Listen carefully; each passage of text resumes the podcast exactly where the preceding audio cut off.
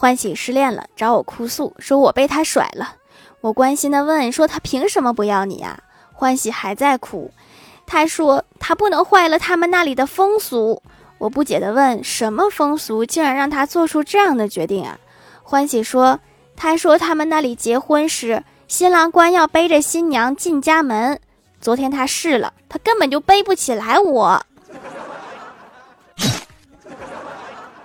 那你是不是应该减减肥了呀？